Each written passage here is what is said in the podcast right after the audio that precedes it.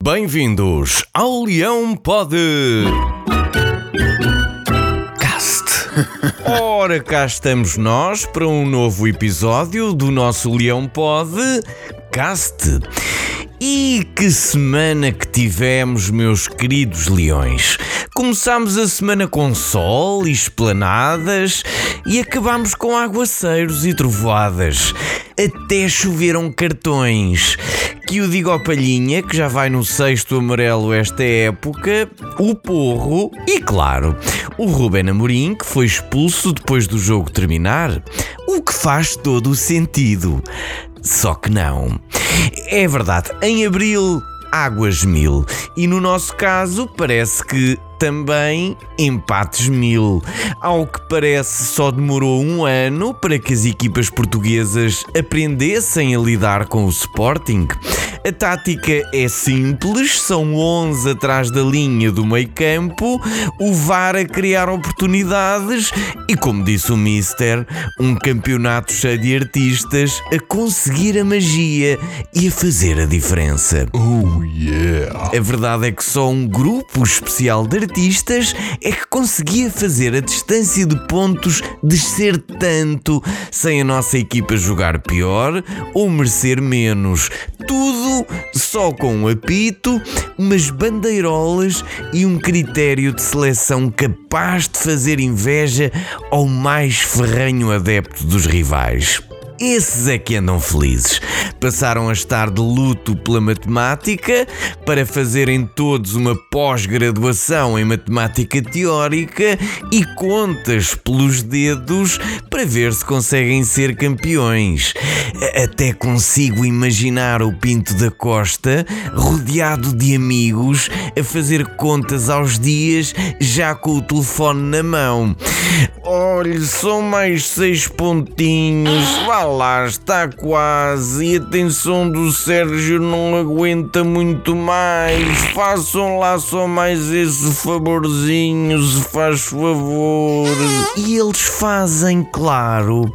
Quem deve ter ouvido o choradinho foi o tom dela, que aos 20 minutos já estava a olhar para o relógio à espera que o autocarro os viesse pescar. Vá, malta! Vá! Já marcaram, todos sabemos que contra o Porto é para ficar aqui a trocar uns passes e a jogar à rabia até serem horas de jantar. Epá, já viram a chuva que está? Isto não é tempo para andar aqui a jogar à bola. Então, já estão os 90 minutos? Não! Ah, então espera, vou só fazer um bocadinho de tempo e andar aqui junto à linha. Avisem-me quando for hora de trocar de camisolas. E é isto. É este tipo de coisa que me consegue deixar de bom humor. Quase de tão bom humor quanto estava o Miguel Cardoso quando mostrou ao Banco do Boa Vista a sua opinião em relação à arbitragem e ao jogo. É, sem defender este tipo de comportamentos dentro de campo, um leão é sempre bem educado.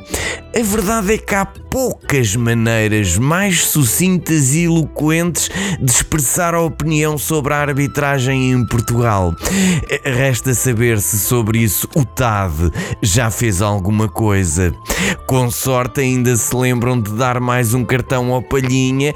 Olhem, ele não recebe um cartão há quase dois dias, é de aproveitar. Bom, até o Cristiano ficou furioso quando ouviu falar do que aconteceu. Deitou a camisola para o chão, deu um murro na parede do balneário e foi para casa.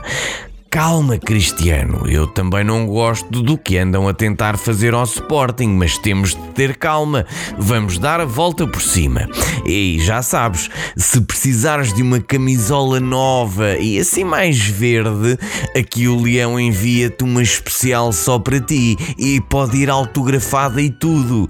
Quando ouvires o episódio desta semana, liga-me, ok? Até lá, vou ficar aqui a pensar no título e em como lidar com o stress pós-traumático sempre que ouvir um apito. Para a semana há mais, de certeza com mais pontos e sempre em primeiro. Já sabem, encontramos-nos na próxima terça-feira às 9h30 no Leonino, no Spotify e no Facebook. Porquê?